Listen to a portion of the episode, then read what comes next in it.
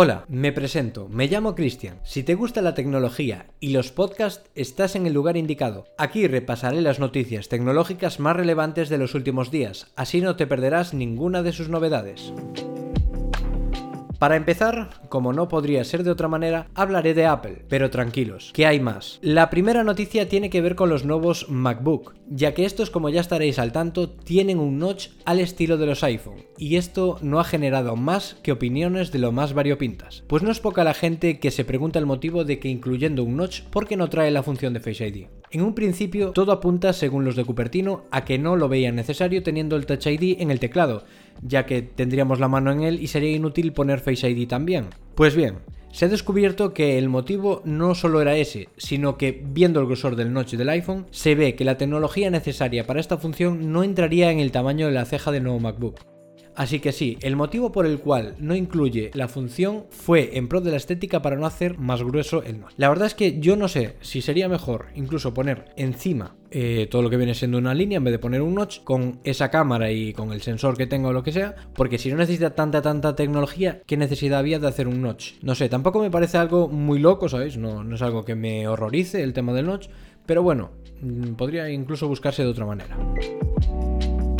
La siguiente noticia no va a ser plato de buen gusto para todos, ya que si tienes pensado comprarte uno de los nuevos iPhone 13 durante estas navidades, es muy probable que no puedas adquirirlo, porque seguramente ya lo sepas, pero hay una crisis de semiconductores a nivel mundial que ha hecho que la compañía de la manzana haya tenido que ingeniárselas para producir una mayor cantidad de sus dispositivos móviles con las piezas que ya tienen a su disposición. ¿Y cómo han conseguido hacer esto? Te preguntarás. Pues resulta que su estrategia es bajar la producción de los iPad para así aprovechar algunos de sus componentes, para dar prioridad al móvil superventas de la compañía, claramente. Esperemos que esto pase pronto, ya que mucha gente que quiere tecnología se está viendo afectada por esta crisis, desde un móvil hasta un coche. Yo os lo digo personalmente, que a mí también me está afectando bastante porque yo estoy trabajando para la automoción y efectivamente hay una crisis de componentes, una crisis de semiconductores que no nos permiten hacer toda la cantidad de vehículos que, podríamos hacer.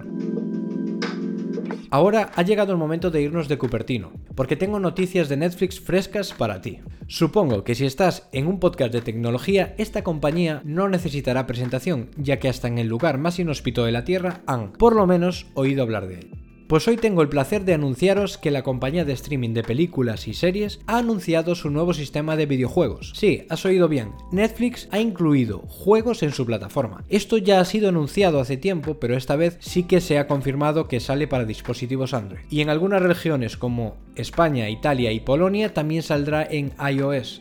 De momento hay juegos tales como Stranger Things 1984, Stranger Things 3 The Game, Shooting Hoops, Card Blast y Teeter Up. Para poder jugarlos solo has de tener una suscripción a la plataforma y si ya tienes, pues a disfrutar. A ver cómo son estos juegos, la verdad es que tengo un montón de ganas de probar alguno de ellos para ver la calidad que tienen y la jugabilidad también. La mecánica también me interesa bastante, va a ver cómo es la mecánica del juego y si está bastante curra. Y por último, pero no menos importante, como se suele decir, voy a hablarte de WhatsApp, en este caso WhatsApp Web, ya que trae una actualización muy interesante. Una de las novedades tiene que ver con las fotos que quieres compartir en la plataforma. Ahora vas a poder editar las imágenes, rotándolas, recortándolas y hasta podrás añadirles stickers. Esta función es nueva en el caso de web, ya que antes ya se podía utilizar en tu smartphone. También se ha mejorado la vista previa de enlaces para que estos estén completos y den más información útil sobre este mensaje. Ya sabéis, ¿no? Cuando mandas el mensaje, que no salga solo lo que viene siendo el enlace, sino que te traiga una imagen, por ejemplo, un título, ¿no? A ver qué tal queda.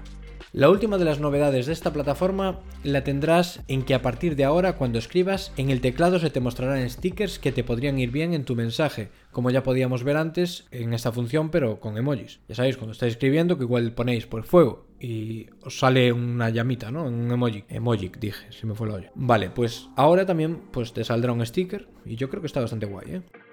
Muchas gracias por llegar hasta aquí, ya que este es el final del episodio. ¿Te gusta este formato corto o preferirías que fuese más largo? En breves abriremos un Twitter para poder comunicarnos y tener mejor feedback. Aquí me despido, un fuerte abrazo y nos vemos en un nuevo episodio.